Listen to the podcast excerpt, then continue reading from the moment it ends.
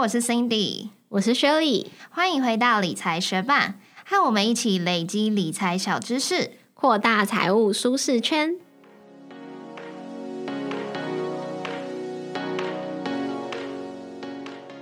在节目开始之前，我们要来念一则学班在 Apple Podcast 的留言。他的名字是 Lirona Huang，他说：“真的是学伴，Cindy 俏皮中带点爽朗的生动解说，加上 Shirley 气质中透露羞涩的好听语调，而且每集的内容总是能够让人感觉到用心准备，以及在往跟听众们一起成长的目标迈进。因为看到他们为梦想努力，让我仿佛回到了大学时期，也开始有了学习的动。”力，非常谢谢这位黄学伴给我们的支持与鼓励。刚听到雪里念出那些赞美我们的话，我都有点害羞了。但我非常推荐大家，如果想要学习的话，就找一个伙伴，跟你有共同目标的人一起学习，因为你们可以互相督促，然后互相进步。大家一起学习的时候，也会更有动力。也非常谢谢现在正在收听的你，节目准备开始喽。紧急预备金，短期内可能会用到的资金要放在哪里呢？存活存又觉得利率太低，存定存又觉得使用的弹性太低，想要拿去投资又怕临时要用到钱的时候必须亏损出场。那今天就是要来介绍一项投资工具，叫做货币市场基金，可能会让你从利率弹性、稳定报酬中取得一个不错的平衡。这又是一项我们在看一些个人理财书的时候很常看到的推荐的投资工具。不过在生活中又很少听到大家讨论啊，有可能是很多人没听过或者是不认识货币市场基金。那今天就一起来了解吧。货币市场基金 （Money Market Fund） 也可以称为货币基金，是共同基金的一种。货币市场基金投资的标的以定存与高平等的短期票券为主。那货币市场基金也是一种高流动性、低风险的投资，投资报酬率较为稳定。通常与一年期公债值利率或是银行定存相当，也极少会出现本金亏损的状况。因为将钱放在货币市场基金，利率高于活存，又不用像定存一样需要被绑定投资的期间，净值成长稳定，不用担心进出场时间点的问题，所以会成为一些投资人、投资机构暂时存放资金的选项。接下来就更仔细的来了解一下货币市场基金的优缺点。货币市场基金有什么优点呢？首先就是它的投资期间比定存弹性。如果我们选择把资金放在定存，一开始就必须要决定好要存放的时间。如果不确定资金什么时候会用到，就会变得很难以决定，或者是只能牺牲利率来换取资金运用的弹性。但如果是投资货币市场基金，随时都可以申购，将资金放入，赎回后大概一到三天。也能够取回资金，并不会因为解约而折损到报酬率。再来就是它的报酬波动率小，货币市场基金的报酬率通常会接近一年期政府债券的值利率，或者是银行定存，基本上不会像投资股票有那么大的波动，除非是牵涉到不同币别间的货币投资，才会有比较大波动。像是去年五月到八月，刚好人民币处于低档，所以美元计价的人民币货币市场基金这一年来的报酬率就高达十趴。但是过去一年美元对台币贬值许多，因此以台币计价的美元货币市场基金过去一年的绩效就会是负的。但如果都是用同一种货币投资当地市场的货币市场基金的话，基本上就不太会有这么大的波动。那既然刚刚讲完货币市场基金的优点，我们现在就来谈谈它的缺点。第一，货币市场基金并非保证报酬，虽然它的报酬波动率比较小，也很少出现亏损状况。可是，像是二零零八年金融海啸的时候，有些货币市场基金的投资项目有包含到短期无担保公司债，所以当公司突然倒闭时，货币市场基金就会亏损。另外，就是像刚我们前面举到美元对台币贬值，然后它的绩效就会变负的这个状况。当基金扣款的币别跟投资货币的币别不同的时候，就会因为汇率的变化，可能出现亏损的状况。那第二个货币市场基金的缺点就是它有经理费、保管费跟申购手续费，因为它也算是共同基金的一种。虽然经理费、保管费较其他共同基金低了很多，可是还是要费用。那多数货币市场基金的经理费加上管理费，大约是零点一到零点五帕之间。申购手续费有蛮多都是免收的，可是也有会要收取零点二帕、零点五帕的。反正就是要自己再看看啦。中场休息，广告一下。打开 Podcast，想找个舒压管道吗？想听两岸话题，却发现都是硬邦邦的局势分析吗？收听臭嘴艾伦，绝对是你最好的选择。这是一个号称华语界最温良恭俭让的 Podcast 频道，用最有立场的观点讨论两岸发烧话题。骂人不带脏字的近乎最高境界。如果你担心自己不懂两岸到底发生了什么事，臭嘴艾伦绝对是你出门旅游必备凉拌。套一句知名欧洲厂牌车广告标语：你终究要懂两岸时事的，何不一开始就听臭嘴艾伦？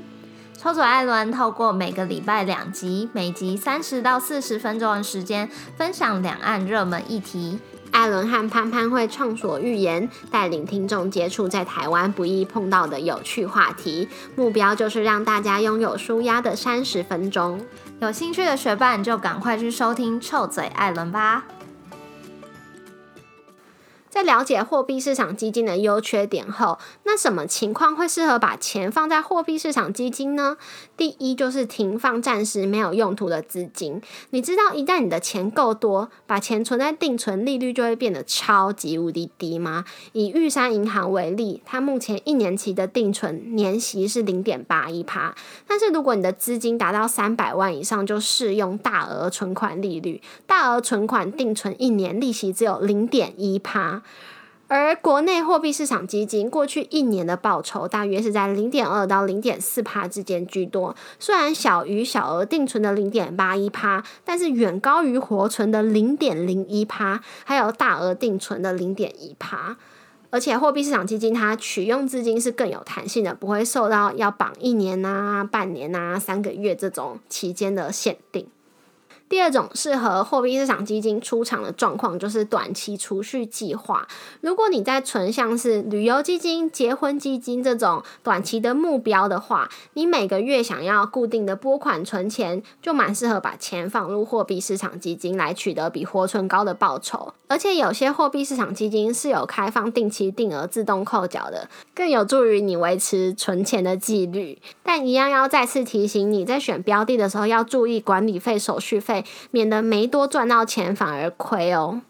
那最后就是紧急预备金的放置。货币市场基金要赎回的时候，通常一到三个工作日资金就可以入账，也很适合拿来放置紧急预备金。之前我们有分享过，在存紧急预备金有一个方法，就是将资金分成三笔定存，一开始可以存成一年期、两年期跟三年期。一年后，那一年期的定存就会到期嘛，就可以重新存成三年期的定存，这样随时都会有一二三年后到期的定存，又可以取得比较高的定存利率。但是如果你觉得你动用这比资金的可能性更高的话，那你也可以选择货币市场基金，就更不需要面对定存可能要解约的痛苦。那如果你了解跟评估过后，觉得货币市场基金可能符合你的需求的话，我们要怎么购买货币市场基金呢？第一个，你可以透过银行去购买货币市场基金。有些货币市场基金有开放电子交易，你可能只需要打开银行的 App，你就可以轻松的把你放在活存账户的资金拿去购买了。但是有些货币市场基金则是只有开放临柜购买哦。当然，第二个，你也可以透过基金金投资平台去购买货币市场基金。好，在这短短几分钟之内，学伴已经快速的了解货币市场基金的概念了。最后还是来两个重点总结：第一，就是在台湾货币市场基金的报酬率通常会远高于活存，但是低于小额的一年期定存，适合暂时停放资金使用。那这边有一点小补充，刚刚有讲到大笔。大额的定存其实它的利率也是比较低一点点的，所以如果你把它拆单成小多笔的小额定存，或许这会比你放在货币市场基金的利率来高。第二，投资市场当地的利率、汇率会决定货币市场基金的报酬，尤其是汇率会严重影响货币市场基金的投报率。如果只是暂放资金，建议选择既有货币，并且投资同一个市场。例如说，如果持有台币的话，就投资台币计价的国内货币市场基金；持有美元的话，就投入美元计价的美国货币市场基金。谢谢你在忙碌的生活中愿意播出时间来和我们一起学习。如果你愿意支持我们继续把理财学伴做得更好，邀请你在 Apple Podcast 帮我们打新留言，让这个节目被更多人听见。同时，也欢迎你到 Instagram 搜寻理财学伴，找到我们来跟我们聊聊。如果你身边也有想一起学习投资理财的朋友，欢迎你将理财学伴分享给他们。我们的网站上有文字版的整理，想要收藏或是回顾，都欢迎你上去看看。网址是 moneymate 点 space 斜线货币市场基金，拼法是 m o n e y m a t e 点 s p a c e 斜线货币市场基金，也可以从节目简介中找到网址哦。理财学霸，我们下次见，拜。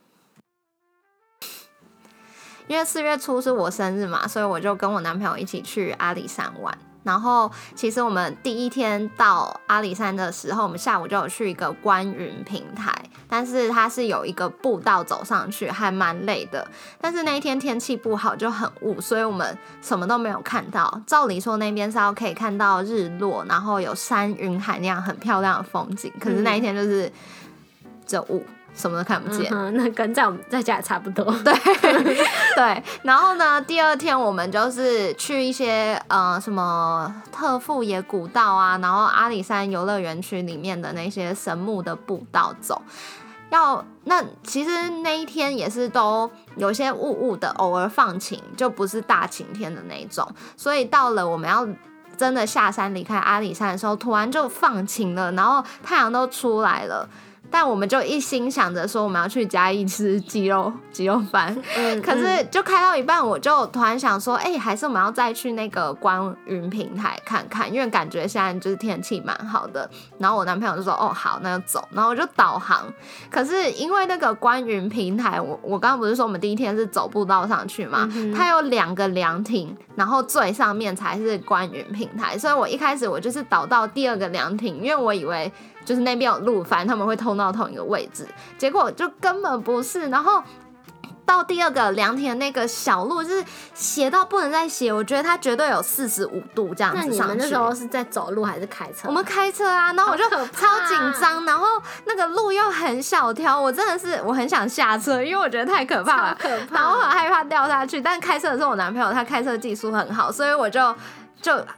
虽然就是当然是比我自己开放心一百倍，但我还是很紧张。然后他开到一半就想说怎么会是这里？然后结果我们就真的走到了一个反正死路，必须掉头回来。我就是觉得非常害怕，所以想说掉头回来的时候，那时候又离那个日落的时间非常接近了。如果是我自己开车，我应该就想说算我要回就是加一次鸡肉饭。可是他就是想说，哎，还有时间，所以我们就真的绕到了对的路，一样路都是超级小条，然后非常的斜的那种。可是最后我们真的登上去，就有看到超美丽的云海。好，我觉得非常棒。我看到照片真的超漂亮。但是你刚刚在讲的时候，我想到一个我超可怕的，也是在山上然后有车的经验，嗯，就是之前。嗯，反正我爸妈他们本来在山上山上有一个休闲的小地方嘛，然后他们把它卖掉的时候，我们就要去把里面的东西都搬出来，所以那时候就是开了一个小货车去，然后他那里那个时候好像是桐花的季节，嗯，所以那个路上都是桐花的花瓣，然后有下雨它就烂烂的，所以我们要把货车开出来的时候就打滑，超可怕，然后我们就是旁边就是树啊，然后还有那种很深，就是也不知道去哪，然后。就是那时候是我男友有去帮忙搬，然后我爸跟我我们三个在车上，我就觉得哦，生死一瞬间呢，就是看他在那边就是换挡啊，然后再重新应用，然后又打滑，然后又再换挡，然后就是最后弄上去真的可以移动的时候，真的是觉得捡回一条命，我觉得超可怕，所以我现在听到童话就觉得是一个很可怕的话。现在又是童话季节了，就是不要去，就是如果那个路上铺满童话，我就觉得那是车子可是没有下雨的地方。就是没有湿湿的酱吗？还是就是也是因为有下雨，我不确定是下雨还是露水还是怎么样，因为那不是那种说什么马路，它不是柏油路，它是土的那种。哦，那所以土如果又湿湿的，就很容易烂泥巴干嘛的啊、所以我觉得可能不至于到下雨那种烂泥巴，但就是花瓣就是会烂，嗯，反正超可怕的。这时候就很，反正这时候我其实开车技术